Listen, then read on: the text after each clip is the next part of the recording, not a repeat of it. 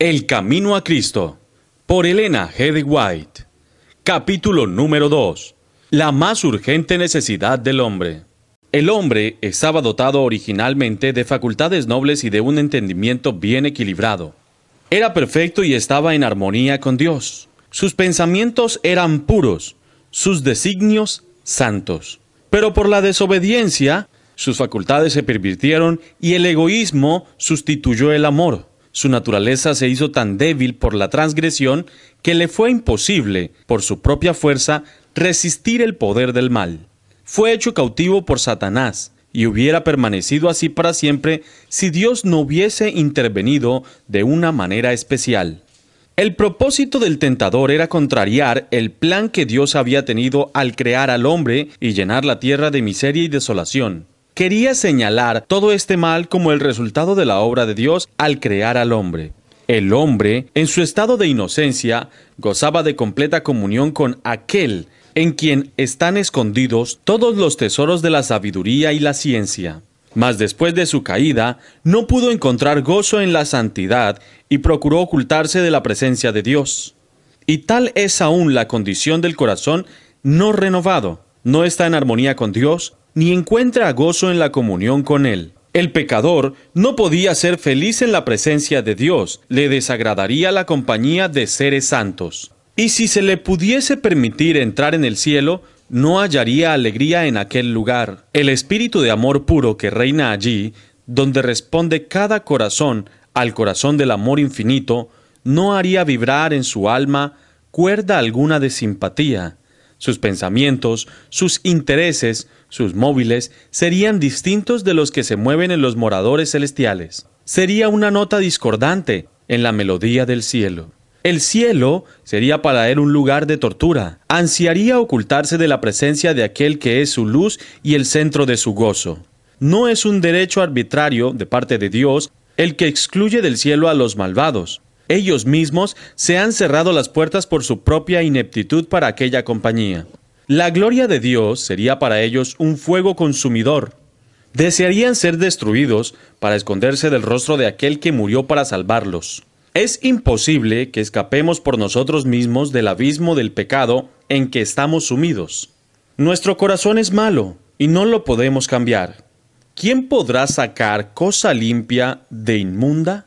Ninguno, por cuanto el ánimo carnal es enemistad contra Dios pues no está sujeto a la ley de Dios, ni a la verdad lo puede estar. La educación, la cultura, el ejercicio de la voluntad, el esfuerzo humano, todos tienen su propia esfera, pero para esto no tienen ningún poder.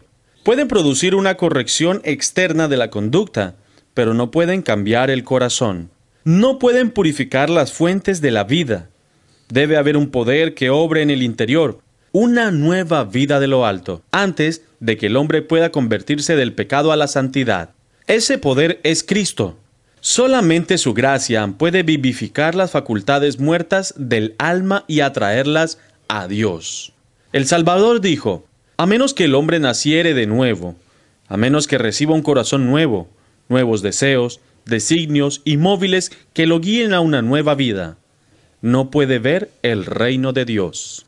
La idea de que solamente es necesario desarrollar lo bueno que existe en el hombre por naturaleza es un engaño fatal.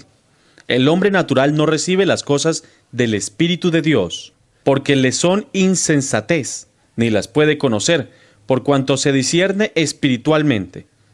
No te maravilles de que te dije, os es necesario nacer de nuevo. De Cristo está escrito, en él estaba la vida, y la vida era la luz de los hombres el único nombre debajo del cielo dado a los hombres en el cual podemos ser salvos. No basta comprender la bondad amorosa de Dios, ni percibir la benevolencia y ternura paternal de su carácter. No basta discernir la sabiduría y la justicia de su ley, ver que está fundada sobre el eterno principio del amor. El apóstol Pablo veía todo esto cuando exclamó, Consiento en que la ley es buena, la ley es santa y el mandamiento santo, justo y bueno. Mas él añadió en la amargura de su alma agonizante y desesperada, Soy carnal, vendido bajo el poder del pecado. Ansiaba la pureza, la justicia que no podía alcanzar por sí mismo. Y dijo, Oh hombre infeliz que soy, ¿quién me librará de este cuerpo de muerte? La misma exclamación ha subido en todas partes y en todo tiempo, de corazones sobrecargados. No hay más que una contestación para todos. He aquí, el Cordero de Dios que quita el pecado del mundo. Muchas son las figuras por las cuales el Espíritu de Dios ha procurado ilustrar esta verdad y hacerla clara a las almas que desean verse libres de la carga del pecado.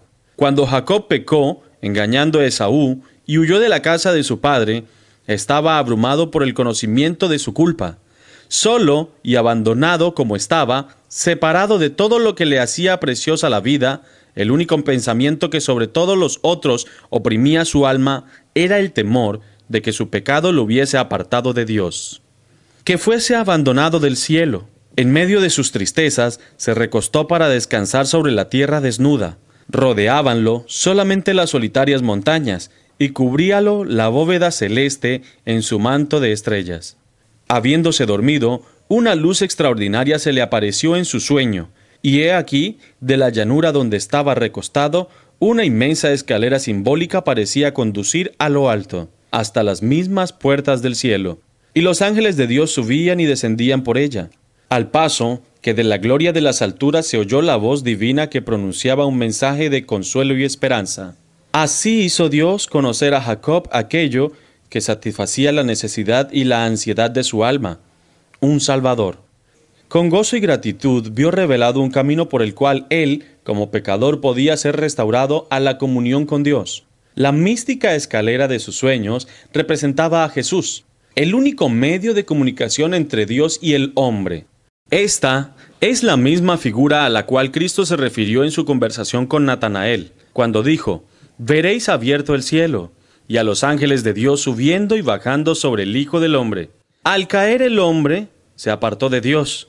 La tierra fue cortada del cielo. A través del abismo existente entre ambos no podía haber ninguna comunión. Mas mediante Cristo, el mundo está unido otra vez con el cielo. Con sus propios méritos, Cristo ha salvado el abismo que el pecado había hecho, de tal manera que los hombres pueden tener comunión con los ángeles ministradores. Cristo une al hombre caído, débil y miserable, con la fuente del poder infinito. Más vanos son los sueños de progreso de los hombres, vanos son sus esfuerzos por elevar a la humanidad, si menosprecian la única fuente de esperanza y amparo para la raza caída.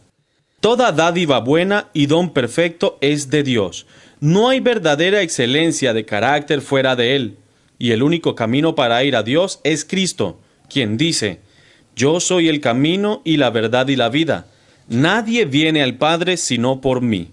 El corazón de Dios suspira por sus hijos terrenales con un amor más fuerte que la muerte. Al dar a su Hijo, nos ha vertido todo el cielo en un don. La vida, la muerte y la intercesión del Salvador, el ministerio de los ángeles, la importancia del Espíritu Santo, el Padre que obra sobre todo y por todo, el interés incesante de los seres celestiales, todos están empeñados en la redención del hombre. Oh, contemplemos el sacrificio asombroso que ha sido hecho por nosotros. Procuremos apreciar el trabajo y la energía que el cielo está empleando para rescatar al perdido y traerlo de nuevo a la casa de su Padre. Jamás podrían haberse puesto en acción motivos más fuertes y energías más poderosas. Los grandiosos galardones por el bien hacer, el goce del cielo, la compañía de los ángeles, la comunión y el amor de Dios y de su Hijo, la elevación y el acrecentamiento de todas nuestras facultades por las edades eternas. ¿No son estos incentivos y estímulos poderosos que nos instan a dedicar a nuestro Creador y Salvador el amante servicio de nuestro corazón? Y por otra parte, los juicios de Dios pronunciados contra el pecado, la retribución inevitable, la degradación de nuestro carácter y la destrucción final se presentan en la palabra de Dios para amonestarnos contra el servicio de Satanás. ¿No apreciaremos la misericordia de Dios? ¿Qué más podía hacer? Pongámonos en perfecta relación con aquel que nos ha amado con estupendo amor. Aprovechemos los medios que nos han sido provistos para que seamos transformados conforme a su semejanza y retribuidos a la comunión de los ángeles ministradores. a la armonía y comunión del Padre y el Hijo. El Camino a Cristo, por Elena G. White. Capítulo número 2. La más urgente necesidad del hombre.